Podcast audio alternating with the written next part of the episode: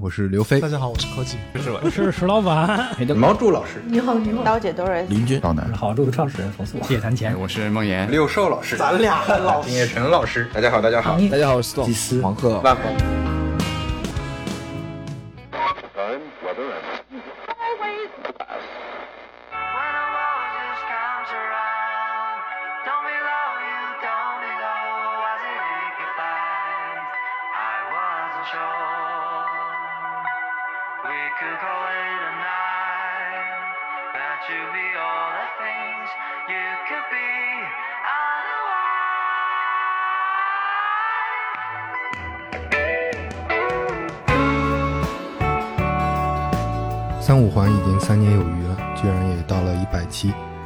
开始跟金叶晨在他办公室里啊，拿着一个两百块钱的录音笔，随便录了第零期，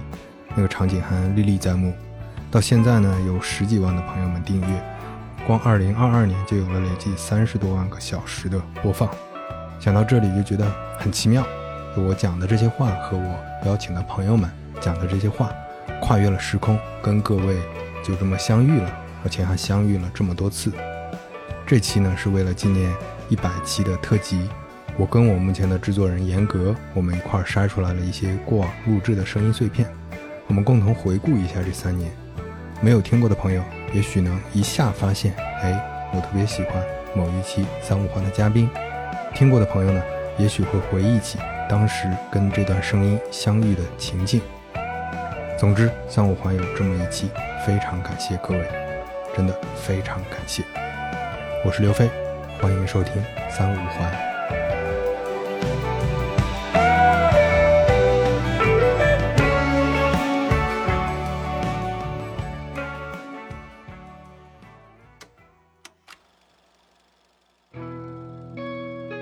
呃，大家好，我是祭司。播客的这个温度的这个这个这个层面会比其他的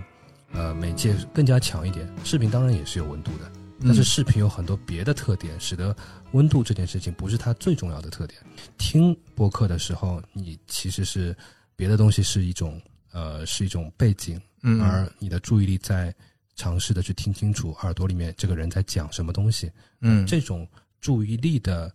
蒸馏吧，嗯我觉得其实是一个呃播客为什么能够在走心这件事情上效率可能会比文字或者说是呃视频更加高效的那个原因。虽然这个高效听上去新摄取信息上它不一定是高效的，但是它如果如果你对这个声音有感觉的话，嗯它能更高效的获取你的信任。大家会比较担心说它会变得很小众，就就局限在了精英群体，就这些人才有耐心在这个时代嗯，去花一两个小时去耐心的听、听一期播客。嗯那这个可能会让这个整个播客的生态变得很没有想象中那么那么大。这个你怎么看？其实我还蛮乐观的，有一点点小小的矛盾的，就是如果它是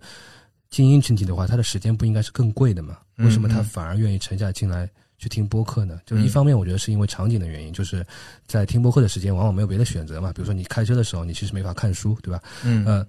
另外一方面就是说，这里面啊，确实是有一批内容在别的地方是找不到的那些那样一些东西，嗯无论这个内容是幽默内容，还是一些你能获取一些行业信息、行家信息的这样一些内容，我的感觉是播客这个领域里面现在，呃，好内容出现的比例和密度其实还是非常令人乐观的。有很多东西可以来表达的人来做博客，他们上手可能也比较快，尽管他可能不一定那么快的就涨起来，但是他可能提供的那个体验不会特别特别的差。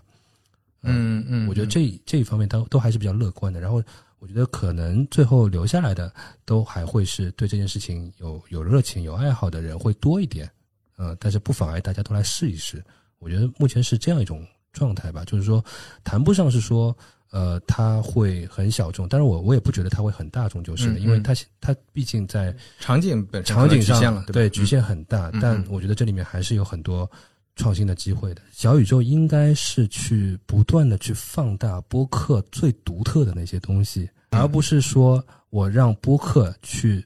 更高效，高效到像别的东西一样，像一些其他的东西一样。呃，播客这件事情不是因为有小宇宙之后才有的，对，它原先有一波人已经在做了，而且他们有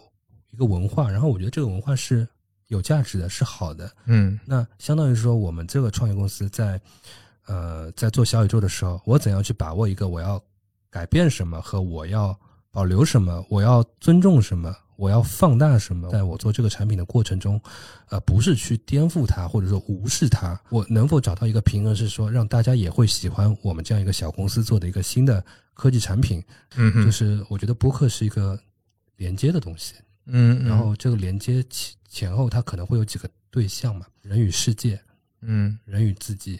嗯。人与他人。嗯。我觉得这是这三种关系。或你有时候会感到一些知道一些知识，或者说你不知道的东西，那我我我觉得这是人与世界之间的一种连接。嗯哼，就听播客，你可以开阔一下自己。对，那人与他人，就那无论是说是跟主播，还是跟听众之间其他听众之间呢嗯，其实在人连接中与他人。另外一个就是说，呃，听播客有时候会让你更了解自己，解决你内心的问题。是那我觉得听播客还和人与自己有关，所以我觉得，呃，无论小宇宙做的事情叫不叫播客，嗯呃，它始终应该是在为这三个层面的连接所服务的。嗯，听众好，我叫林军啊。我在第一本书中讲过三个群像，就是互联网的三个群像，叫海归、极客和和商人。我觉得在零三年到零六年之间，海归这个词开始变成了一个跟极客这个词慢慢融合的词。零六年所有创业者实际上只做一件事，就是挑战微软，嗯就是在微软的下系里面找空间浏览器啊。呃，通通信协议，整个互联网的早期创业者对尊微软都充满尊敬啊，这个是以微软为师，这个没有什么争议。但是到零六年之后，最大的好处，大家发现，在 PC 互联网时代中，因为在微软在定义 PC，嗯所以也定义了 PC 互联网。当然，浏览器它很强大，因为 IE 浏览器也很强大。嗯那么 Google 崛起之后呢，大家开始对搜索开始，虽然 Google 让大家看到了原来可以用其他方式来干掉微微软，然后 Google 成为挑战者之后，实际上公国内就出现了第一批的就是所有的 Google 信徒。基本上，我觉得鼎盛时候，Google 信徒应该占中国互联网的一半江山。在零六年前后，会出现一个大家发现一个问题，就是美国的资本市场嗯开始接纳中国市场。美国资本市场加入中国市场带来一个什么好处呢？带来一个好处就是带来了一个中美的贸易的一个对差。零六年的移动互联网周期，就是因为 PC 上获取用户的能力越来越难的时候，在移动互联网上它获取用户的能力越来越强。在零六年之后，有一个必然面对问题 BAT 的强大。其实零六年之后，就是资本进场，然后让这个游戏玩法又变得不一样了。就你你你会花钱的人也变得更重要了，而不是说只会做产品。因为你有了一个产品机制之后，你也不知道是用产品的迸发力产生的呃这个用户增长，还是由花钱买的用户来的逻辑。而且正好又是零六年之后到到了一零年前后，正好属于这个市场开始切，嗯，切就是从 PC 互联网到移动互联网切的过程中，大家都开始发现，你也不知道用户怎么来的。这一代的企业家有个特点，就是说他们开始做产品出身，然后呢开始知道资本的力量，因为在一零六年到一零年之间，我觉得是甚至可能到一一二年的前后，王兴、黄峥和张一鸣都是那个游，就是美元基金不喜欢的创业者。实际上，但是这些人聪明，就是他们在自己知道自己被资本不喜欢，那他知道自己的产品也是产品获取流量的同时，他们可以想这个问题，就是说怎么在产产品获取流量、获取用户的同时，怎么想清楚在资在市场上用钱去把它的这个杠杆放大，包括雷军和周鸿祎都有这个阶段。嗯，我觉得这是一个从周期来看，产品经理的时代，第一关要过，就是说自己产通过产品力获取用户和获取势能，但是产品力之外，第二步要学的是怎么通过花更多的钱。巩固你的产品的能力和把产品的这个势能做起来，嗯然后让你产品的 run 得更更好，就形成产品势能吧。这件事情让我觉得在零六年到一零年这三个哥们儿都学会了，所以你可以看到他们在下一个周期里面，到十一零年或者一一年到一五年或者一六一四年这个周期里面，他们开始知道怎么花钱。零六年我觉得还是很重要，零六年我认为中国互联网的万历十五年，它除了 Google 开源把后台技术解决以外，它还有一个重要的技术是推荐引擎。嗯那推荐引擎在零六年开始成为小规模的创业者用的东西，对然后到今天对，它是主流了嘛？主流。对，那么这个主流背后是什么？我总结美团、张那个字节和拼多多三个公司的共同点是什么呢？最好的钱，最多的钱买最好的流量，嗯用最用这些流量最做最好的变现，这是一个人生的，就是互联网如果做这个程度特牛逼啊！嗯用户是最高端的，买完用户之后，我用平台把它标签打完之后卖掉，嗯卖的最高价，这是一个美好的模型。但我觉得这三家公司做的是七十分的流量，嗯卖出八十分或者六七十分的流量卖出七八十分或者更高的收益来。嗯，嗯它能够用自己的推荐引擎，他的杠杆，杠杆推荐用基于推荐引擎的平台能力，从产品出发，产品力出发，已经有了商业能力之后做变现，做做用融资的钱做商业产业势能，用产业势能形成闭环，然后再形成商业的匹配，然后推荐引擎加持。我觉得这个阶段我就看到这个产品的力的，我就到在一四年之后，你注意看，当然黄峥很聪明的说，你看你都做成了，我再做一遍，我来做一遍，重新做一遍，我用新的方法做一遍。做一遍，我基础建设做完了，分发做完了，对我我在做电商是永远是高阶段，最后来做电商永远是在整个行业的后半场做完，嗯因为嗯那个你互联网也是这个。先开始 BAT 那个逻辑，先有信息分发，对应的是百度，然后再有再有字节嘛字节字节说说美团是分那个这个本地生活，然后回头就是说本本地生活做做运代替运营，代替代替用户的粘性，用碎的东西做，这是类似美团化，然后再是再是他们三个公司代替的当年的 BAT 的逻辑是很清楚的，对，非常清晰。是是逻辑。就是现在问题是我们觉得今天的创业难，就是因为微信跟字节系占的流量太大了，就是他们占掉流量的比例之后，其他的所有流量我加在一起，加上加上还有一个永远会对流量渴望的、充满渴望的阿里系，它出价又高，嗯，所以导致整个流量的获取成本极难。所以这也是我们今天看来这个互联网遇到的问题，就是我们以前是整个市场流量是大家都在抢。谁的产品力强，谁能够知道游戏规则，知道怎么样买量和知道怎么样获取流量和留存。然后这个模型实际上本地生活、美团、拼多多都是模型，所以这个模型才不断的买、不断的卖、不断的 run、不断的逻辑。但是后面我觉得到后面再到后面的时候，发现国内的量，因为各个巨头都掌握这种方式卖量，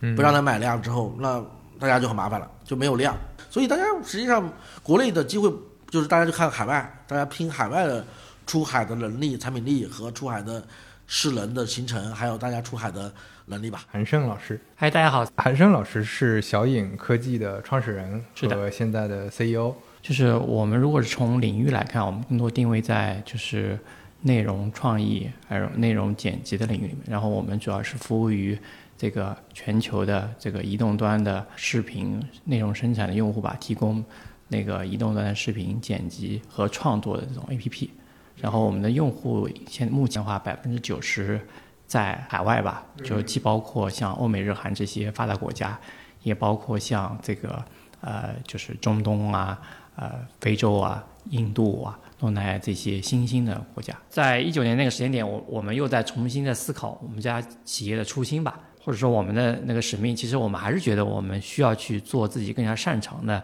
去帮助更多的用户去创作，对，去传播这些。去创作这这些视频，九年可能那时候其实像短视频的社社交媒体也都起来了，我们会发现就是，呃、在未来可能有比过去啊、比在那种微博这种时代有有更多的用户会去那个就是那个通过视频的创作来传播了。对，所以就是坚定了我们就是还是需要把这个视频的创作啊、视频的剪辑这个事情给它做到极致。我们当时在印度做本呃本地化的时候，其实我自己个人呃在那个时间点，那个就是自己去体验印度当地的，自己亲身的去体验这个印度当地的这个用户，啊呃和当地的用户聊，而且我们也会去到一些小城市跟他们去聊，包括也会跟当地的一些创业者。就是印度的创业者聊，因为其实印度的创业者也是一个比较有意思的这么一个生态吧。其实最终你事情做不成，其实跟你，呃个人啊 CEO 或者团队的这这一个认知的天花板是有，所以其实还是在做决策前需要更加理性一点。但另外一点的话，其实还是一种就是演化的这种思想啊，就是啊、虽然有坑，但是它也是可能是一个机会啊，就是我们可能更多的会关注到我们能获得、能学到什么东西，而这个东西可能是会化成我们的一个个人或组织的一个能力。那这个东西其实很多的它的经验，它是可以复用到其他地方的，比如说对刚刚说对本地化这种认知，对吧？那这个地方就对我们其实后续在这个就是全球，特别是在新兴国家，在这种文化啊。就比较多样性地方，怎么样把我们业务开展，并且拿到结果，还是有非常多的帮助。文化的这么一个差异性，还有经济带来的这种差异性，内容创作的这么一个市场啊，它有点像是一个非常多样化的一个生态系统。比如我举例的话，它有点像是一个非洲的草原。对于中小型的公司，对于创业一个团队的话，很关键的是，我们要找到属于我们的一个生态位。当你选择这个生态位以后，跟这些大象们啊，就不是说在同就是一起竞争的，不是做在做一个零和博弈，而是我们去服务不同的用户。对我们是解决不同需求。我们作为中小企业的话，作为创业团队的话，我觉得需要有一个基本的这个生存之道吧，也就是说，你需要更强的环境的适应能力。在印度有这样的一个用户，他就是在加尔各答的一个这个非常传统的这种女性，十八岁就嫁给了这个，就作为了一个家庭主妇吧。对，然然后由于各种原因，他就是他接触了 YouTube，啊，他也使用我们产品，成为我们创作者。这个就是突然发现，哎，他可以通过这个 YouTube 发布，能够认识到更多人，啊，并且会发现成为我们创作者以后，他也能赚到钱了，对他的整个事业又打开了，对，甚至就是说他后来做了一件非常大胆的事吧，就是哎自己也去，因为有了这份收入啊，也去啊、大学深造了，甚至就是毅然决然的跟他对老公离婚了。然后去走上了一个我们认为就是一种新时代的这印度独立女新时代独立女性的这种路线吧。这个其实对我们的触动很深，会觉得就是说我们在做一件呃改变啊，就印度这种传传统女性的这种事儿吧，就是包括哎看到她能够呃从过去，因为大家能想象传统女性这种生活是怎么样的啊，能够变成非常自信，对，能够就是说包括能够更加深造去。追求自己的一个新的人生，这是对我们感触非常大。Hello，大家好，我是刀姐 Doris。在做 IP 的时候，我想清楚了，我要代表的是中国有理想的品牌人。品牌人就是真的希望中国能够出好品牌的这么一群人。我对产品的理解是，怎么样在个使命下能更好的解决问题的一个工具。今天如果要成就好品牌的话，那到底我应该创造什么样的产品能够帮到大家？就是这么一种状态的时候，我就很多思维就变了，更多是说回归到。如果要好品牌的话，那今天营销在发生什么变化？每个品牌创始人他们都是怎么塑造品牌的？把这些带出来的时候，它自然而然就变成了一个呃更健康的品牌。也有很多人呃愿意相信我或者听我的，是因为大家都有一颗这样的一个心。我觉得跟之前那种状态就完全不一样了，它就是很正能量的循环。现在大家都是在做多品牌集团，但是我觉得这种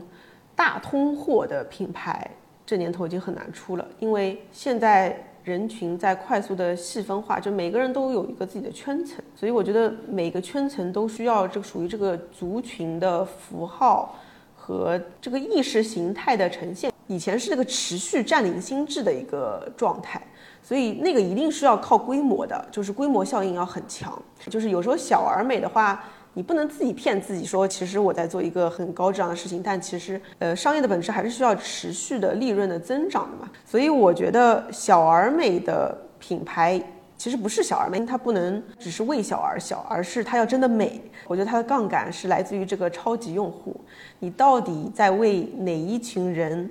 在为他们发声，然后和为他们持续创造他们需要的那个产品，我觉得抓的是那个人群的效应，过去的是品类的效应。不管是创投环境，还是整个互联网大的行业环境在变差。比如说，有人请教你要不要开个小红书啊，写个公众号，还是要不要做自媒体这个事儿，你你会有什么建议吗？我的建议是一定要做啊。所谓的个人品牌，其实更多是说把自己想说的话说出来，让更多人能理解你，是很值得做的。而且做着做着，这个第二曲线就长出来了。我觉得接下来职场会发生大量的变化，就是以前的那个雇员和雇主的关系，接下来会变成更多个体和个体之间的关系，然后大家会越来越平等。其实更多是个人品牌、个人品牌之间的合作关系。嗯嗯，我觉得每个每个个体都需要有自己的品牌。大家好，我是苏清扬。我我是觉得啊，就是一个社区的形成其实是有规律的。呃，社区的形成的规律一般就是，我觉得用几个词来概括吧。嗯，天时地利人和啊。什么叫天时？第一个做的一定比第二个做的更容易形成社区，因为社区它产生的原理就是因为这一个待机的人群他没有地方去表达啊。那你你是第一个做的，你大概率有可能成，并且你要最早做到规模很大。如果你很早做，但是你规模没做起来，也没用啊。所以最早能够抓住天时的那一个是能容易形成的。第二个啊，就是稀缺性，我我把它理解为或者说地利吧。稀缺性什么呢，比如说我们早期，呃，小红书这个稀缺性在哪里？小红书最早最早做的是一个海淘平台、海购平台，啊，对，在那个年代，你能分享一些国外的好货，这是非常稀缺的信息资源和货物资源、商品资源。稀缺性的资源，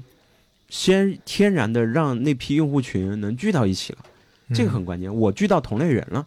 聚同类人是社区形成最难的一步。嗯人和其实就这个比较微妙了。嗯人和我觉得体现在团队，一个一个好的社区的形成，呃，管理团队嗯，是不是真的热爱社区？是不是真的懂用户？是不是真的跟用户在一起？我对对社区的理解就是，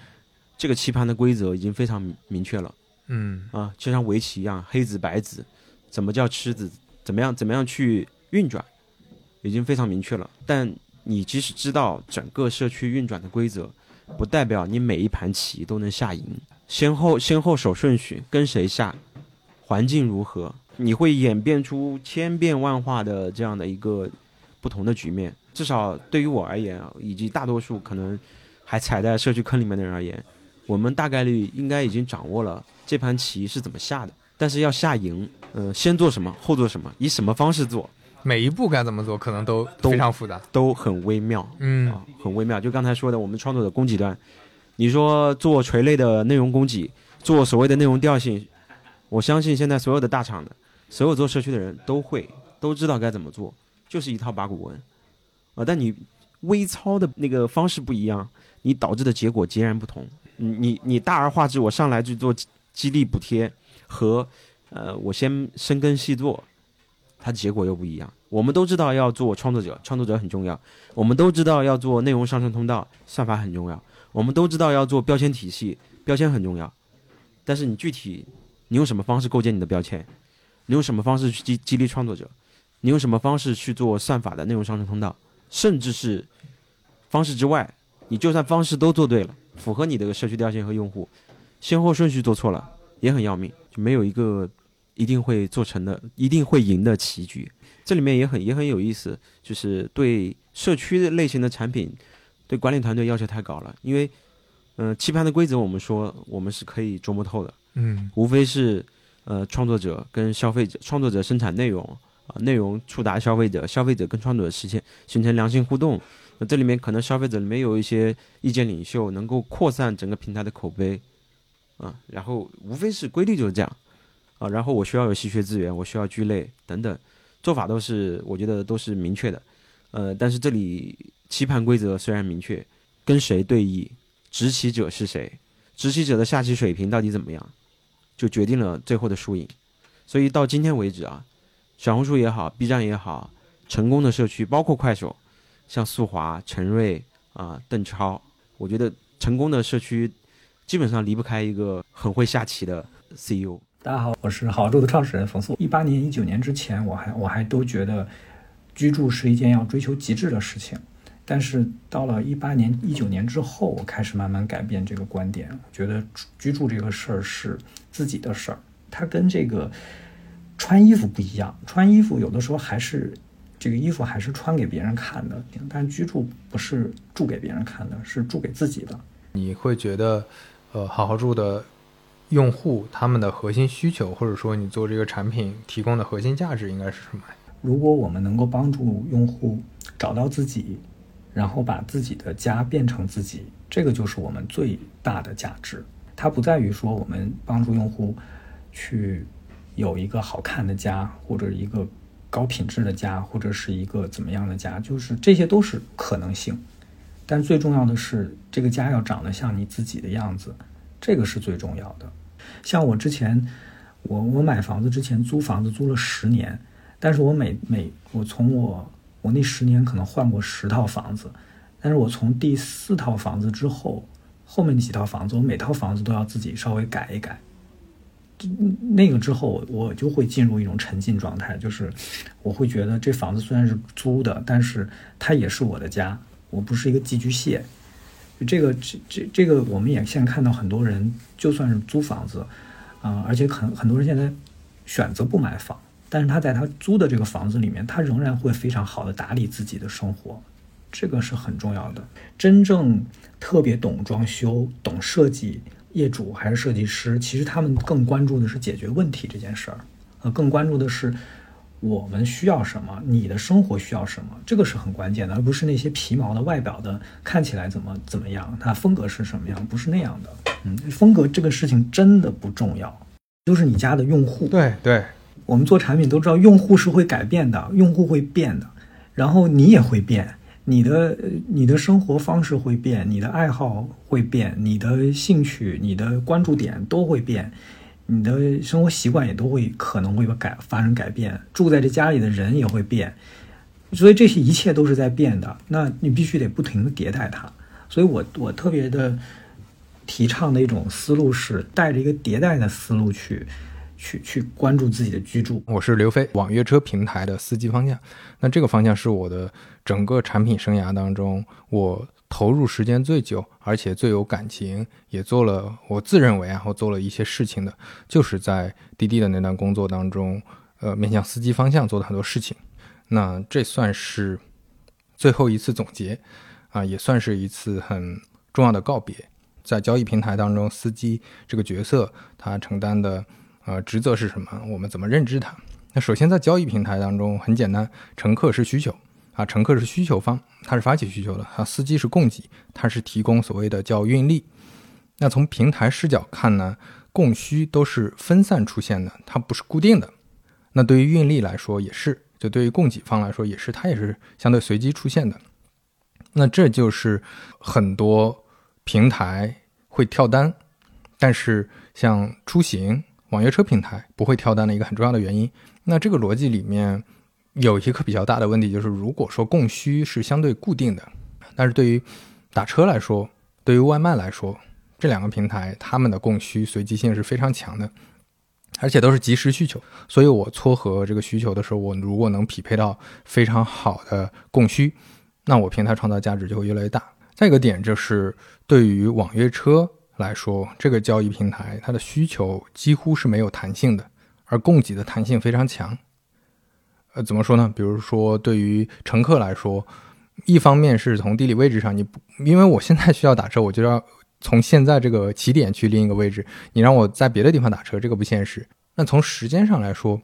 也是类似的，你不可能说我通过补贴，说你你你现在正在上班呢，说啪弹出来一个窗，哎，你要不要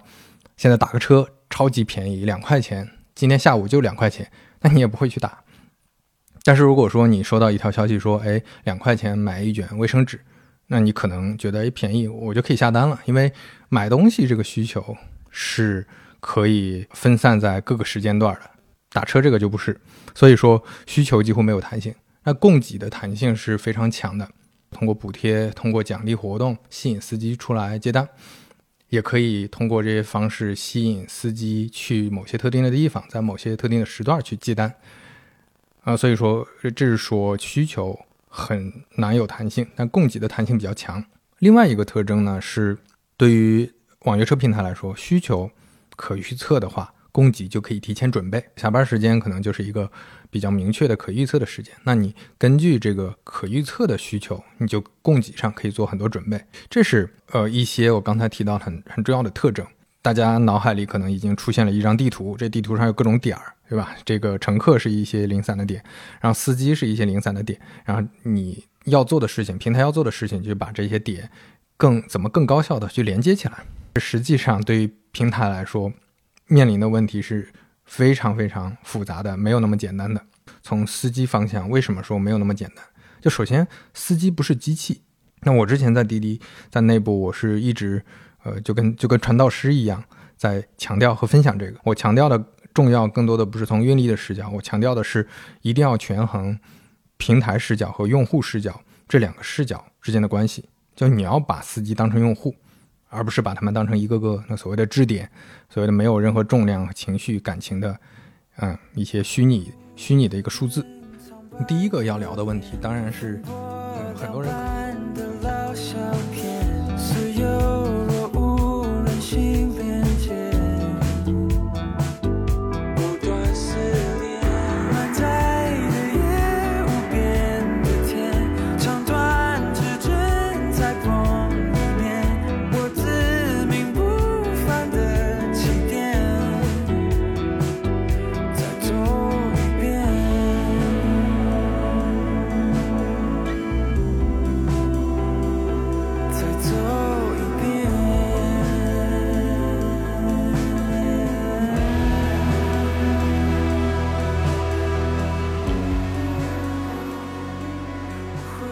大家好，我是浩翔，呃，我是一个大厂离职员工，然后也是一位互联网老兵。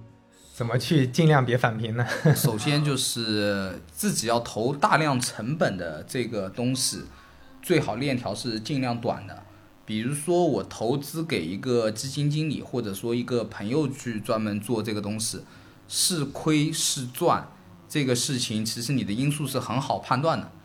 投给朋友做这种资金的这种方式，那链条会比较短。那这个东西其实就赌的是它的这个呃投资的这个模型是不是靠谱，它的这个交易模型是不是靠谱。那这是一种逻辑。第二种逻辑呢，我认为可能是搭管道。那搭管道的时候呢，最好就是轻资产，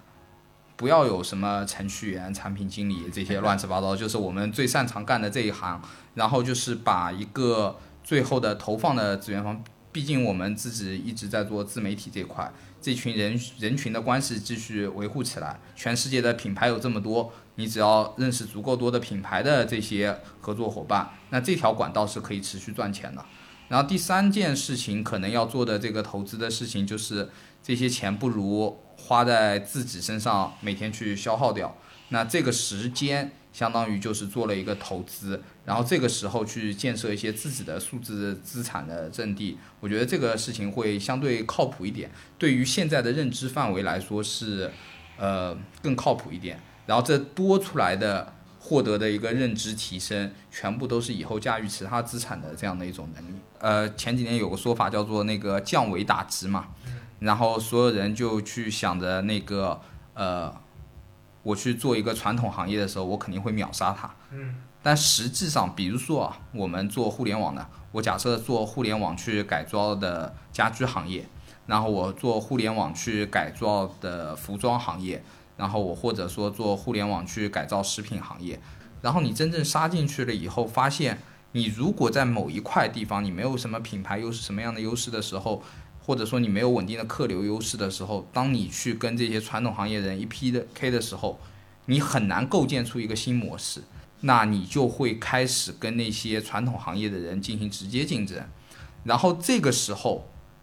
就是全中国没有办法赚那些大厂的钱的那些人，或者说没有更好的职业智慧的人，那些最拼命的人全在这一层，包括做自媒体、做抖音的、做。做做那个卖货、直播卖货的这些人，全都是特别努力、特别拼命的人，根本不存在降维，就是进到他们的维度里以后，被他们的努力碾压的是比比皆是。Hello，我是文化有限的超哥，大家好。Hello，我是鲸鱼赫兹的乐克，大家好。是我们仨其实攒一块儿做了个事儿。过我我跟少南比较熟啊，跟身边很多朋友，包括猫柱，他做多抓鱼。就我我看这些做品牌的创始人，他们其实就是过得很开心。这种开心是你在别的打工人身上很难看到的，嗯或者在上班的人身上很难看到的对。我觉得这种这种这种开心背后，大家在做的事情又是非常认同的。哎，大家就在做一些兴趣爱好的事情，大家跟合伙人之间就是多年好朋友，大家一起来团个事儿。哎，我觉得这种这种样板真的非常有价值。我跟超哥咱们聊的时候，其实都有一个前提，就咱们得做自己喜欢和平时就用的东西嗯，咱不能做一个咱们不了解的东西、认知之外的东西。我们自己在喝茶这个方面还是有一些痛点的，就比如说我们不太好挑选我们自己喜欢的口味，我们不太知道怎怎么去哪儿买这些茶，这就涉及到后面我们可能会聊，就对于茶。可能会有一些历史文化包袱，就会觉得，哎，是不是有有一些复杂的泡茶的流程，或者一些泡茶要遵遵守的一些技巧。然后我们也走访了一些，呃，做茶叶的朋友，包括乐师傅，大家聊聊完之后，发现其实还是有可以解决这些问题的一些简便的方法。我们做一个我们自己特别喜欢的一个产品，我们自己能用起来的一个产品，这个是最开始的一个切入点。对我，这这这是为什么想做茶吧？我们其实就是个买手，咱也不生产茶，我们也不种茶，我们就是挑。那好，那我们这三个人做买手有什么特点呢？我觉得就是我们的特点其实就是我们的口味上的，我们就是希望提供一些风味偏好。其实我们三个人挑的茶也是，就我们口感偏好上就是那种明显闻起来香气可能稍微重，但是口味上可能对于一些老茶客来觉得比较淡的这些茶。包括再加上我们三个一些审美的偏好，其实说说说窄，这个这个产品就是给我们三个自己造的。那我们在解决我们三个的问题的同时，是不是也能恰好为其他的跟我们差不多的朋友也能提供一些 solution，然后也能给他们创造一些什么？我们也不想什么颠覆茶行业，我们不是去改造供应链，我们不是改造什么茶的一个什么新的炒制方式，对整整体的体验。我们其实解决的就是一个买手的问题，就是一小撮朋友，大家比较喜欢我们的茶，那我们就持续找这种类型的茶，我们自己喜欢喝，然后这一这一小撮朋友大家也喜欢喝，这这就很很好了。对我我感觉这其实还挺符合我们看到的这些在做小品牌、所谓小生意的一些朋友，大家在做的事情，我觉得都是这样的。就我服务好一小一小撮朋友，对对，然后我就是使劲管理大家的预期。我说我们没有，你们就当我们开了一个茶叶店儿，然后就是就是线下茶叶店儿，当然我们还没租摊位。就是把这店开在线上而已，就就跟门口你们家卖茶叶店的没有任何区别。对，对，你想试就试试，你不喝茶，对茶没有任何兴趣，那你也不不一定买。对，不用冲着飞哥的面子来卖。对对 对，千万不要这样。对，就我当时做这个事儿的初衷，就是我只是想说，那这个茶这个东西作为一个存在了几千年的东西，我们能不能给大家提供另外一种引用它的方式嘛？就提供另外一个选择。因为其实我们作为一个嗯、茶叶的买手，我们对我们不种茶，但是我们是可以去跟上游的这些茶园啊，包括大型的贸易公司啊，去做一些选品。然后用这些选品，用我们喜欢的设计语言跟呈现的方式来让它变成我们生活中的一部分。就是这个东西出现在你的家里或者办公桌上，你都会觉得它是 OK 的，它不违和，对吧？它跟你的调性也是完全匹配的。然后，所以就是说，嗯，我们不做什么传统的说颠覆茶文化这件事儿，因为我觉得想要颠覆茶文化的品牌都死光了。因为我觉得茶文化不需要颠覆，它只是说对不同的使用场景，我可以有多种选择，对吧？对于不同喜好的消费者，也可以有不同的选择。所以我们要让茶符合我们现在这种生活方式，也就是说我们自己认为的洋气，它不土这件事儿。但我觉得这件事儿并不应该从这个品类的创新上去做。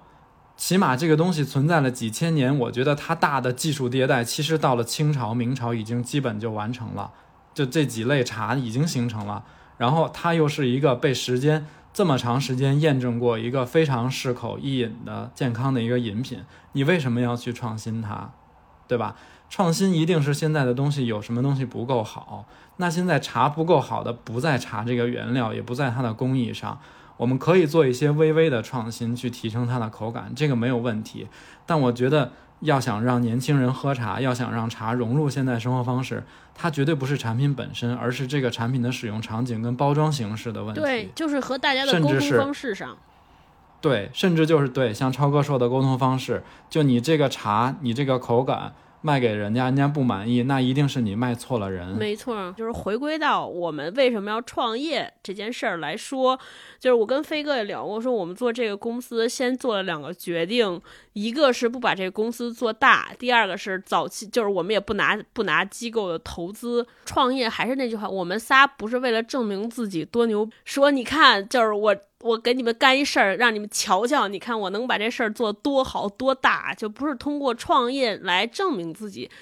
就是我我反正我跟飞哥定位就给我们俩找了一个工作，就就自个儿给自个儿找了一工作，对，因为我们俩找不着其他的就是好的工作环境了，只能自己给自己创造环境来工作。Hello，大家好，我是牙刷味。呃，我之前是打工人，然后现在的话，我是以创业者的身份来参加飞哥的播客。我觉得上班的我特别像在表演一种人格，嗯就是一种上班的人格。给公司表演这些，我给同事表演这些，最后我拿一份工资，这就是给我的收益了。在别的方面，我其实拿不到什么收益的。对，是的，想做什么你先去做，然后你觉得这个事情是可以做的，你就坚持做下去，就嗯不要想太多。就是有一种船到桥头自然直，你你觉得能做你就一直做下去就可以了。我现在自己自己这样做生意的话，我就觉得大家都是赚钱，嗯。就是我我这样做也是赚钱，你这样做你接了我的单你也赚钱，就是我不会觉得不好意思。但是在上班的话，我特别担心，我可能现在让他紧急紧急插入一个需求，啊，他支持你了，他可能对我可能会麻烦到他，然后可能会增加他的工作量，我我会嗯。特别有这样的情绪在，我就会觉得特别不好意思。我觉得大厂里面很多人之间的那个矛盾或者摩擦也源于这个，就你你占用了人家的时间，尤其是是的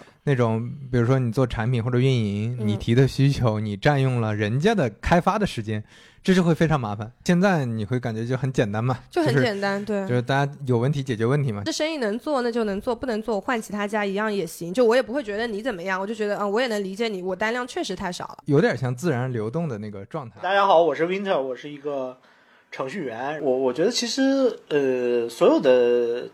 工程师岗位啊，其实嗯我认为所有的难点都可以认为是一种工程问题。其实最大的问题都是随着组织的变化，然后这个复杂性逐渐的增加，它的这个难度不是个线性增加的。你说我我我一个人的时候啊，付出一份努力，嗯十个人的时候付出十份努力啊，不是这样的。其实它是线性增加的，可能到一百个人的时候，我们需要的这种工程知识和技术已经变得完全完全不一样了。啊，嗯啊所以其实凡是工程师类的都有这个特点，就是工程学就是人越多，问题越难。其实我觉得对我来说，其实前面努力工作，其实我认为这是一个提升技能嗯嗯啊，当然也是赚点钱啊，嗯这个糊口总是一个基本的需求。对，主要是聚焦在个人成长上吧，因为其实我觉得对我来说，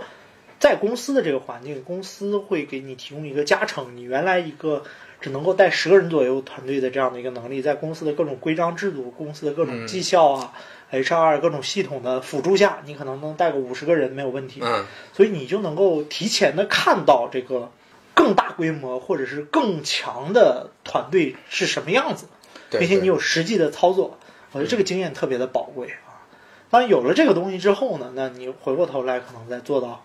一个比较初级的这样的自己干点什么啊，那你就有了一个未来的灯塔啊，嗯嗯你不会偏离方向啊。这就是我工作的前十年，一方面是本身对技术、对商业的认知、对工程的认知不断的一个加深，然后自己也能力有一定的成长，然后当然也会积累下来各种人脉啊、资源呐、那我觉得对我来说，我这种人是一定要自己做点什么事情的这样的一种人。啊，那至于做什么呢？我也是经过了很多的考虑，最后觉得成人教育是一个我最近特别感兴趣的这样的一个事情啊，因为毕竟工作十年啊，每天都在被招聘的事情虐。对对对啊，这个可能除了头两年这个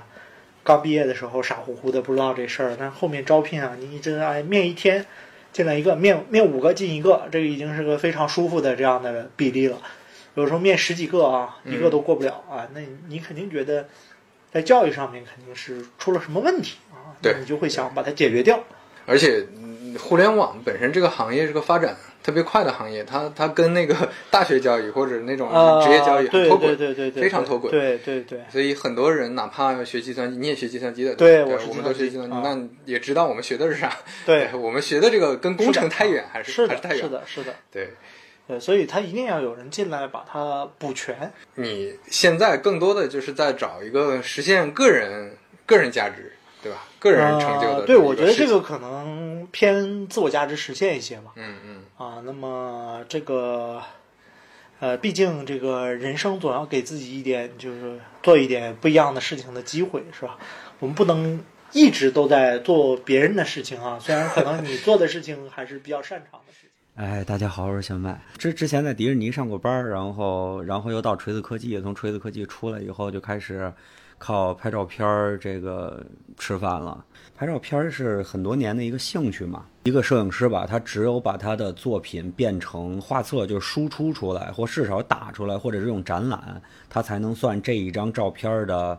呃，这个使命终结了，或者说这个摄影师才算有自己的作品。觉得三年可以做一个小总结吧，然后我就弄弄了弄弄了这本画册。比如说，呃，程序员他们也会有一个表现作品感的东西，就是我会上传代码到 GitHub 上，然后 会有很多呃人来点评，大家交流。你像产品经理啊、程序员啊、设计师，很多、呃，跟跟跟摄影师不一样的是，我在大公司嘛，那我就感觉是。呃一一滴水到了一个壶里，那是大家是看不到我的。对对对是作品感是很弱的。所以我我觉得摄影师啊、设计师也天然的他会有自己的这个一个一个作品感。那你能够把作品感放到纸上，这种感觉会会特别棒。对，是我在做这个画册之前，也不是特别清楚我这三年都干了些啥，就只有是在编辑的过程当中，因为我编辑得从三三年前就是刚开始这个事儿，所有照片我都看了一遍，然后要在这里头要挑，然后看，我就看我这三年是一步一步怎么走过来的，照片风格有什么样的变化，就是我觉得人还是挺需要这个的，要不然就就走懵了。好多人就想要的太多了吧，然后。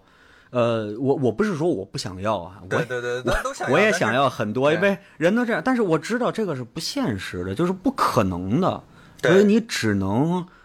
特别艰难的决定选择一边儿。那每一边儿都有好，都有坏，那你选了这个，你就只能只能奔下走了吧。上南，哎，Hello，大家好。以前我们创业叫 startup，叫创业公司，它的典型模式就是融资、快速扩张，一轮又一轮，一轮又一轮，然后产生巨大的网络效应，改变世界。这是这是一种叙事，叫 in their business 吧，就嗯独立企业。嗯，它独立企业又跟独立个人不太一样，或者跟做买卖不一样。如果我说我要做一个独立企业，就是我天然就是不要融资的，嗯，就我默认是不融资。然后呢，我希望他做的足够久，以至于我所有的决策的周期都可以很长很长，因为我不用考虑你的回报率或者怎么样的。就我觉得人生应该有很多种可能吧。其实你想，我们之前说老老说产品经理黄昏什么的，如果说你说在大厂里待着又很卷，那是不是有一条新的路，叫做说我出来做一些这种独立的这种企业？它不大，但它能持续很久很多年。银点这种独立创业的这种方式啊，我觉得这里面最感染我的、最重要的还是一个呃时间周期的问题。如果不缺钱的话，你的余生到底想干什么？我最近会有一种很奇怪的感觉，是我终于可以不用加功能了。其实就是我不用为谁负责，就我只要为用户负责，不用为 KPI 负责。对我不用为 KPI 负责，因为感觉就是我可以稍微停一下，然后再来看看到底重要的事情是什么。你有很多重要的决策，它是没法拿数据去衡量的。我这样说的有点违心了，就是你怎么把真正的品牌和这种东西种在用户的心里面，你很难评估。我不能说我不贪婪，我是长期贪婪。你想，我们为什么写那么多的文章，写那么多的内容，然后教用户怎么来使用，甚至改变思维方式，甚至跟很多数据结合？我就一个点，就是我希望你因为它用的更好。我觉得就是，我还是如果真的要说做产品的思路，我觉得还是你浸泡在用户的这个语境里面，谁是我们的敌人，谁是我们的朋友，就这事儿要想清楚。你像，因为要回答这个问题，就你必须去实地的、实事求是的去做很多事情。你应该把你从公司里抽离。当你去创作一个产品的时候，你会觉得说，我的孩子怎么都漂亮。对，这个很容易让你变得 ego 特别大。但我觉得说你你往后退一点，就说没关系，就他我知道他不好，他有各种东西，甚至有一段时间说我就不想关心他了，放一放就放一放。但这时候反而呢，你跟他有了距离之后，很多思考才能去新的进行。大家好，我是六一。看到我们团队就五个人，就一个人写代码，但是我们的 app 其实很多，我们的其实用户也很多，但是很多人要是知道我们只有一个开发，就觉得很不可思议的。那是因为从我觉得从做什么，我们要做什么产品开始就已经思考这个问题了。如果它是重运营的，不做；如果它是重服务端的，不做。这样可以让我们保持一个比较轻的团队。因为这些东西不做，你依然可以挑出很多可以做、有商业价值、有前景的，对吧？就是一个选择。其实写代码就占我们人头里面的百分之二十嘛，对吧？就所以这也其实就说明了，一个 app 要能够做好，它其实最重要的东西都不是在代码这一层了。从你这个分工你就知道，很很写代码之前的思考设计，呃写代码之后我做这些事情，它都是非常重要的。不然的话，你可能就是一个你只能你一个人去欣赏的你的作品。那我们招新招人来，绝对没有让他们加加过班。我是希望我们这样一个团队，我们做的东西很好，做东西的人，他的生活品质、他的工作质量也应该是很好的，而不是说最后你们了解到从一个血汗的工厂诞生了像 MIDI 时钟、像 Offscreen 这样的 App，嗯，我觉得没有意义的。我希望他们也能够对他们在做的事情是有成就感的，然后他们很认可我们在做的这样一件事。啊，你把一个很小的 idea，就慢慢慢慢的、慢慢的把它给越做越大。其实这个过程也是对自己的一个肯定了，嗯，很享受了这样这样一个过程。Hello，大家好，我是野谈钱，在网上经常以野谈钱的这个 ID 呢，分享自己对于财务自由的各种看法。我当我们有一个爱好的时候，我们会想说，哎呀，这个爱好真好，我要是能天天做，它变成主业该多非常幸福。但对，能变成主业该多好！但是实际上，其实你之所以会喜欢这件事情，可能恰恰就是因为你不需要天天做这件事。而且这句话，这其实这个角度反过来想呢，就是说，如果这件事情你本身很讨厌，但是如果给你一个权利，让你可以不去做这件事情，那么这件事情本会会变得开心。就比如说，我观察到的一点就是说，有很多人其实他财务自由以后，他依然会做自己在本来的工作，其实他的生活还是原来那样，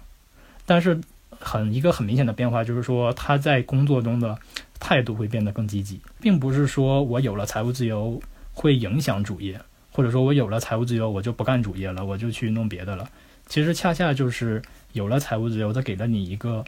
当你在主业上遇到困难或者遇到不想做的事情，一个说不的权利，你才能反过来其实更爱自己的主业。所以说我是这样一种感觉，就是说越有自由，其实是越爱自己的主业了。这两件事其实是不冲突的。嗯、有的人呢是他一直攒钱，一直攒钱，攒了特别多的钱，但是他对生活依然没有安全感，就是说我攒了很多钱，但是连退休都不敢，就是这样一种情况。然后还有呢，就是说，就是说有一个很清晰的计划，然后这计划执行的也很好，但是他最后留下了一句话，就是，嗯、i always build my wealth, but forget to build my life。就是说我把我的财富建立的很好，但是我忘了把我的生活建立起来了。就是看到了很多类似于这样的故事吧，就是让我去思考一个问题，就是说，其实很多时候我们，就是你你你想要那个财富，其实你要的并不是那个数字，而是你想要通过这笔财富交换到的那个资源，想要解决的那个问题。但是如果说你把这个问题扔到一边，不去解决它，然后反而去想说有钱有钱，我就要更多的钱，那其实是本末倒置的嘛。然后那个嗯，每周工作四小时这本书，那个 Tim Ferriss 他说过一句话，我觉得挺触动的，就是说，如果你遇到什么问题，你都想说，呃，我要更多的钱就好了。那实际上其实是一种懒惰，就是因为你不愿意去花时间去思考如何解决问题，如何改变自己，而直接把所有的问题都一概直接甩给说，呃，甩甩到说，呃，我这边没有太多钱这样的一个问题上。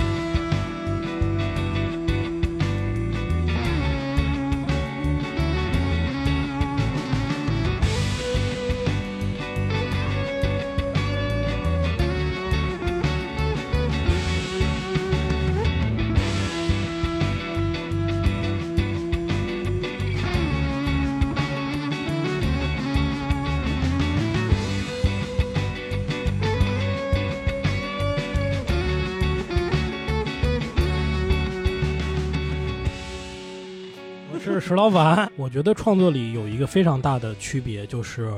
当口我们大多数是站在自己的角度考虑的，就是我们站在创作者本身的角度去考虑我想说什么。但是 Sketch 更像一个站在用户角度考虑问题的一个作品，就是你一直得在想观众理不理解这点，观众能不能 get 得到，观众对于这个话题本身的态度是什么。所以你作为 Sketch 的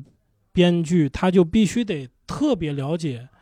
你的受众他们的知识范围，你别太自以自以为是了。寿爷呢？我的我的感受和和史老板差不多，做当口个人英雄主义，就是他是在很忠诚的理想状态下啊，是在很忠诚的表达自己，就是我的世界观是什么样的。虽然在在写 sketch 或者在写故事的过程中，你多多少少也会掺杂一些个人对世界的理解，但是你首先要考虑的是，就是你这个东西。呃，是否有更广泛的共鸣？呃，理论上我觉得最最理想的状态是一个去中心化的一个团队，但它毕竟是喜剧嘛，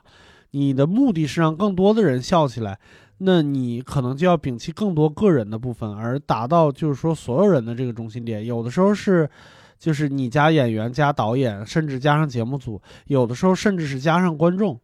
就是你要是你要帮大家说话，而不是帮自己说话。就 Sketch 按按理说它应该是描摹行业百态一个非常好的一个东西，它就是速写嘛。就你拿个本儿出去速写，这勾两笔那儿画两笔，应该能够说涵盖的题材是更多的，多生活吧，谈谈恋爱，做做饭，交交朋友什么的。觉得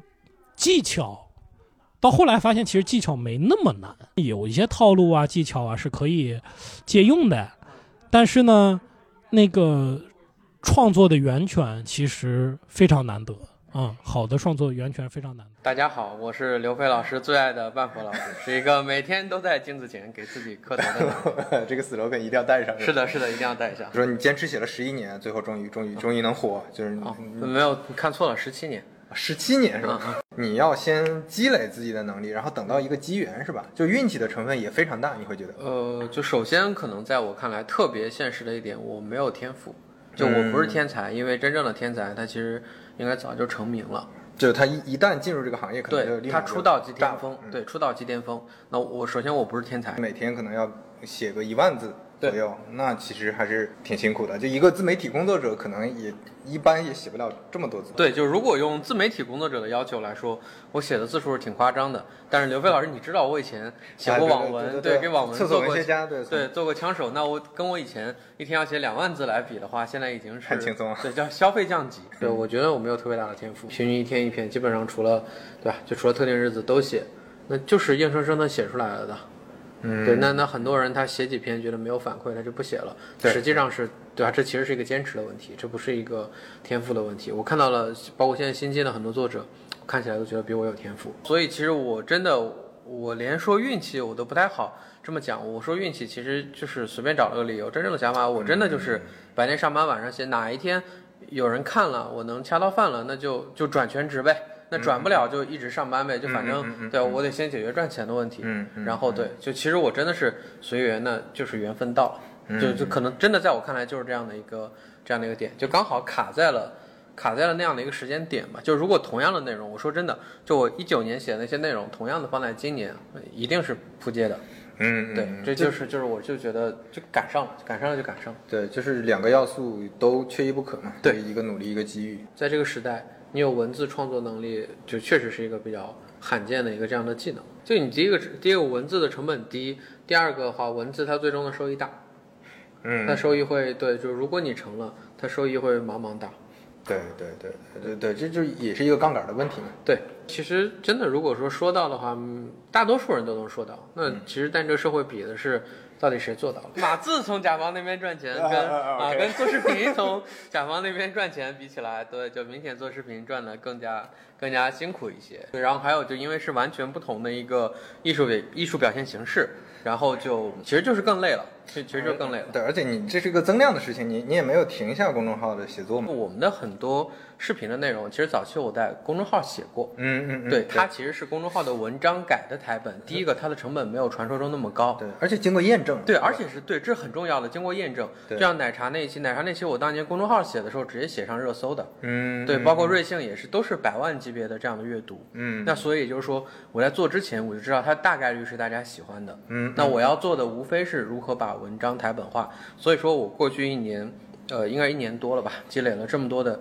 原创的文章，哪一些拿出来，大概。有可能会让大家吸引更多的眼球，其实是经过市场认证的。对对，所以很多人觉得我们做视频是从天而降突然冒出来的，不，我觉得不是。嗯，对，嗯我觉得嗯反而是因为有了很多的积淀才可以用。对，但我们也面临着这样的挑战，就是说，因为你吃老本一定会吃光的。对对，那就是后面要怎么做。志伟和科技 Hello Hello，大家好。Hello，大家好，我是科技。要不显然我就是志伟唐导也是非常产品驱动的一个团队，然后我们非常克制的再去就是做表达，就是有人类消费品历史以来，有消费品企业能够成功，还是产品是最高的优先级。嗯如果产品做得不好，表达做得过多，这个我没见到哪一个消费品牌是这么成功的。今天的消费者，他其实在消费品牌的时候，他还是对这个品牌有一些除了产品之外的期待的。嗯，因为大家就是就还是生活水平上来之后，大家的物质需求得到满足之后，是希望能够有一些这个陪伴情绪的东西，也能够就是价值在消费的过程中得到体现。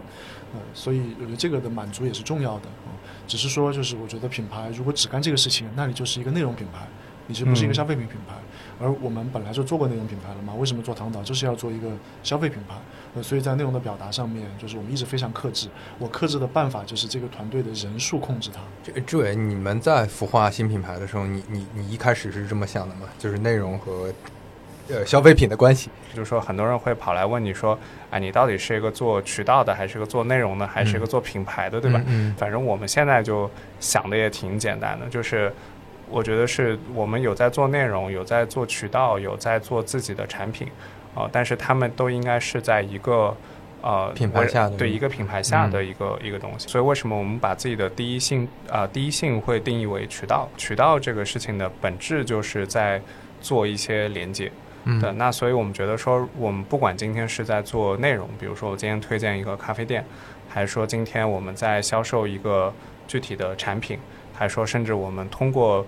呃自己在工厂或者田间地头找到了一个产品，做一个贴有自己商标就是呃的一个产品，就它本质上来讲，其实都是在做连接的这个动作。嗯呃所以我觉得说我们会把自己还是会定义为一个渠道，但是我们觉得有些可能渠道它没有那么强的品牌性。猫柱，我们认识很很多年了，我记得。对，在阿里的时候认识的。是当时我我我印象特别深刻，你吃饭的时候，你你提到一个二手书的点子。多抓鱼的价值观是生态友好、尊重个体。生态友好其实很、很简单，因为我们就是一个不想给宇宙增加伤的公司。我 就是非常认可聪明人但会搬砖，非常重要。在多抓鱼，你不要妄想有什么纯粹的管理工作，我们上到 CEO，下到一个实习生，全都是要搬砖。就无论你级别多高，大家都都是一起搬砖，一起去写产品文档，一起去写文案，然后一起去做策划，然后甚至我现在还在选进口书，然后策划线下店的一些具体的工作吧。创业的确是给你了一个舞台吧。关键的问题，他是一个创业者是什么？就是在我，在我之前就意识到一个问题，就是呃，在做导演的时候。对舞台上的一切的发生都是我在安排的，但是没有任何观众能看到我。嗯可是普通人作为观众，他一定想交流的是那个演员，而不是那个导演。能看到导演的人是非常少的，但事实上最后就是那个老板，对，只有他占据了一个社会全部的资源，对吧？对他就是那个演员。对我们这个时代，我觉得如果还有明星的话，其实就是。商业明星、创业明星，因为只有商业还能做到全民无差别的影响力。那，但是让你现在真正的演艺行业已经很难做到全民无差别的影响力了。我是梦岩，然后有志有行的创始人，也是无人知晓的主播。其实，投资的时间越长，我可以跟你就非常坦诚的说，就是越觉得自己的很多的所谓的成功，或者说那些投资，其实都是运气。我会越觉得我。获得的那些收益，其实是因为我在中国经济的大船上获得那些收益，并不是因为我自己多努力、多怎么怎么样。我觉得这个其实是每个人可能都可以去想一想的一件事情。就是有很多人会经过市场的我们叫毒打，但是这些人慢慢会分成两种人，大多数人会把自己投资的失误怪到，比如说国家身上、啊外部环境然后怪到这个公司身上，怪到主力身上，怪到就是各种各样的因素人身上，还有人会把就是自己投资的失误或者说踩的那些坑怪到自己身上。嗯啊，就是我没有认识公司，我没有去看到价格，我还不懂，我可以去学的更多。我们最后发现，就是真的是这样，就是把这些归因到自己身上的人，慢慢的他就会赚大钱。嗯，就是你越来越敬畏，你就会赚钱。互联网公司究竟有没有那么大的价值？那些说实话，那时候泡沫其实非常非常严重了。有什么办法能判断它是不是泡沫呢？嗯还是只能回顾的时候才能看得出来？和底部一样啊，就是顶部或者说我们说泡沫的时候，它其实是一个区域。嗯就我没有判断它最高点是什么，但是我可以知道说这个公司的未来可能被透支了。我我怎么去判断它呢？无论是从数据上的指标，比如说这个公司现在是多少倍的 PE，就简单的说啊或者说比如说互联网公司有的不适合用 PE 的，我即使用它的用户数和它的用户生命周期价值，我判断这个公司需要多少的用户多少年才能去赚回来，嗯这些是数据上的指标。嗯嗯你还可以从情绪上的指标，什么叫情绪上的指标呢？啊就是身边人都通过互联网公司去赚到大钱了大家都已经去赚钱了。我觉得我们永远没有办法去猜顶在哪里。比如说拼多多最高涨到两百，我不知道是不是这样啊，我没有办法去判断它是不是还能涨到三百、四百。嗯但是我可以要求我自己两百的时候我不买。经常跟公司的伙伴里面去说，我说我做这件事情就做有就行啊。我说我要解决的第一个问题是这个公司的治理结构。嗯，你想为什么是这样？就是因为不是我一个人要抵抗这个诱惑，对对于梦人来说，我的人性要抵抗这个诱惑 那我还得去让我整个公司的治理结构，我的投资人，包括我选择的伙伴，如果你想赚快钱有知有行，就不是一个好的选择。嗯，我要做的可能是二十年、三十年的事情，那我就要寻找二十年、三十年的投资人。嗯我要去寻找二十年、三十年的这个员工，我要去寻找二十年、三十年的用户，对吧？他他可能就是这样的一个逻辑。我我记得你之前问过我一个问题，就是你你说什么是创业？嗯无论是你现在做的东西，还是我做的东西，我觉得特别像我前一段重看那个《从零到一》，那个 Pete Thiel 在里面，他有一个比喻，他说创业其实是发现秘密，就是什么叫发现秘密呢？就是他说所谓的秘密其实是说，现在大家习以为常的生活中，他没有意识到的东西，他没有意识到自己的投资可以更简单、更平静。企业家是什么？就是他带领着一些一群人，他把这个秘密发现出来，并且他把它变成现实。我们做了一些这个生活中原来没有的，大家觉得没有也行，但是大家没想这事儿。但是当你做出来了以后，大家觉得哇，好棒！我觉得这个就是企业家在做的事儿。但是你要想，另外一方面就是它很难，因为这个世界上有无数的聪明人，其实都在发现秘密，对吧？嗯你也在发现，他也在发现，而且大家本来没你的时候，人家也生活挺好的。对，对吧？那你说在这种难度下，你一定要去从零到一去创建出一个，无论是有知有行这样的服务产品，去帮助大家投资，还是说我们在从零到一去做出代泡茶，帮助大家的生活变得更好的时候，它一定是困难重重的。我是一个北方人，然后我在浙江那边生活，身边很多朋友带给我的一个浙商思维，我觉得浙商思维非常让我有启发。他们的思维就是我先做，然后有任何问题我接纳这些问题，然后我解决这些问题，是，而不是说用。就是在事前，我有大量的分析、判断，去总结，哎，ROI 高不高啊？这个事儿价值到底是什么？可能会有哪些风险？我一定要怎么规避啊？这个风险大了，我就不做了，等等。他们是先先试，是这样的。对，试的时候发现有一些问题，我就解决问题。是对我我还挺喜欢这种思维方式的。李军军哥，大家好，嗯我们当年对生意的认知就是说，它要充分可复制化，嗯，对吧？它可标准化且可复制化。假如不可标准化和复制化，就意味着不能做大。对就是这件事情，我觉得是可能江浙这一带的、潮汕这一带的文化和和外地可能很大的差别。嗯我后来是慢慢慢慢理解了，嗯，叫一个事情叫务实。什么叫务实呢？就是你说以前啊，温州有句话吧，叫嗯白天睡地板，晚上当老板。所以我觉得隐忍和把一个生意做大这一面，可能也是某一种精神。当年我做了 gap year 啊，去理解这个这里面的这个我们讲的方差吧，去嗯完成对一些事情的认知。我要做一些这一代年轻人不做的事情，我去做下面最朴实的这些事情，而这个朴实的事情可能要靠熬，嗯要靠很多年的积淀。对，所以当年我就去选了这个非常脏苦累的活，因为脏苦累的活是永远有价值的。这个我觉得呢，可能哎呀，有时候做事儿啊或者生活，其实也像一场布朗运动。我只能说，假如生活推你到这一步，或者很多意外的情况推你到这一步，我就把眼前的事情做好啊、我前段时间看了一句话，就是我们不要活在宏观的框架那种就是盖棺定论的逻辑里面，我们应该是每天很真实的感知每一个人，和每嗯天很具象的做好每件事情，每一天都在进步。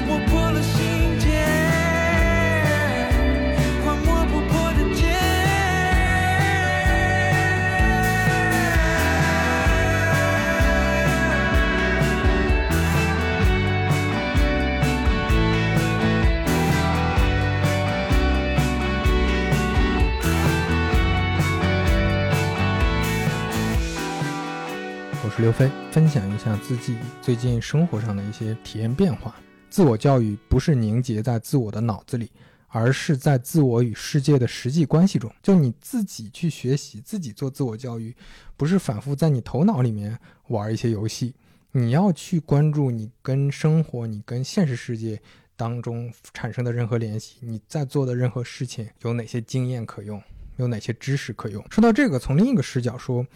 所有的这些理论、所有的这些知识、所有的这些经验，他们会存在一存在一个很强的悖论，这个悖论就叫做越能产生共鸣的就越不具体，就越简单，就越没有实际意义。所以说。体验和在体验当中学习，你得到的经验才是最准确的，你得到的信息才是最全面的。这种应试的思维和我们日常生活、真正生活里面的关系吧，是每个人都是自己的悉达多，体验才能知道自己的感受，才能知道自己想要什么。就是因为现现在大家陆陆续续发现，在这种互联网，尤其移动互联网的这几年的侵蚀下，都迷失了自己。大家需要重新发现自己，感受自己，这是对附近、对在地这些概念消失的一种抵抗。我们要用肉身去更多的感受生活。现在的现状是什么呢？现状就是我们被大数据已经绑架了。我们要看各种各样这种互联网赋予的一些量化的数据，我们才能认知这些事情。我们已经丧失了肉身去感受这些的能力了。当然，你可以说它看起来效率确实会。高一些，但实际上有很多时候你看到的都是假的。反过来说呢，我们是大数据棋盘上的一个棋子，我们的背景被简化了，平台眼里我们是什么样的人，全都给你打好标签了，然后再开始给你投喂，投喂各种各样的内容。王兴之前说过，人人都是产品经理，产品即自己的一生。那这就跟做产品一样，生活的这个游戏里面，生活的这个产品里面，你其实就是你自己的用户。但是你很有可能根本不知道用户需要什么，你就是按照哦这个类型的产品应该做成什么样去做了。你把生活当成产品之后，它一定是在这个过程中你迭代自己的思考方式，迭代自己的对目标的认知去认识到的。当然，这个并不是说我在提供一个非常正确的答答案，而是其实每个人的答案都不一样。你不要只遵从一种叙事，你要找到自己的这种叙事。然后找到之后，你就不会特别去 care 别人的评价了。就因为随机性，所以未来也有很多可期的东西。所以你如果一直在这种瞻前顾后，一直在悔恨和对未来的这种担忧当中的话，你就丧失了对当下的这种关注了。另外一个就是从空间维度，这个关注当下的意思就是关注你现在实际亲身肉身跟这个世界的关系，关注附近。关注在地的一些东西，感受自己所处的环境和空间。你周围的公园在发生什么？你楼下的咖啡店在发生什么？附近有没有什么好吃的地方？你多久没跟身边亲密的朋友见面了？聊聊天，大家一起散散步，这才是可能更实际的跟这个世界建立一些联系。苏轼在广东惠州被贬的时候，他写了一篇《寄游松风亭》，这里面有这么一段：余常寓居惠州嘉佑寺，纵步松风亭下。足力疲乏，思欲就临止息，仰望亭宇，尚在默默，意味如何得到？意思就是说，我曾经在惠州嘉佑寺住，快步行走要去松风亭，但走得太累了，就想在这边休息。但是抬头看那个亭子呢，还离得非常远，那这怎么办呢？良久，忽曰：“此间有什么歇不得处？犹是如挂钩之鱼，忽得解脱。若人误此，虽兵阵相接，鼓声如雷霆，进则死敌。”退则死法，当那么时，也不妨熟歇。就过了会儿，忽然说：“这个地方有什么休息不得的呢？”于是就像脱钩之鱼忽得解脱一样。如果人领悟到了这个，虽然马上就要打仗了，虽然鼓声像雷霆一样，但是往前走去见敌人也是死，往后当逃兵最后也是死。那如果想到这个，也不妨就在这儿好好睡一觉吧。希望你我。也都能成为一条脱钩的鱼。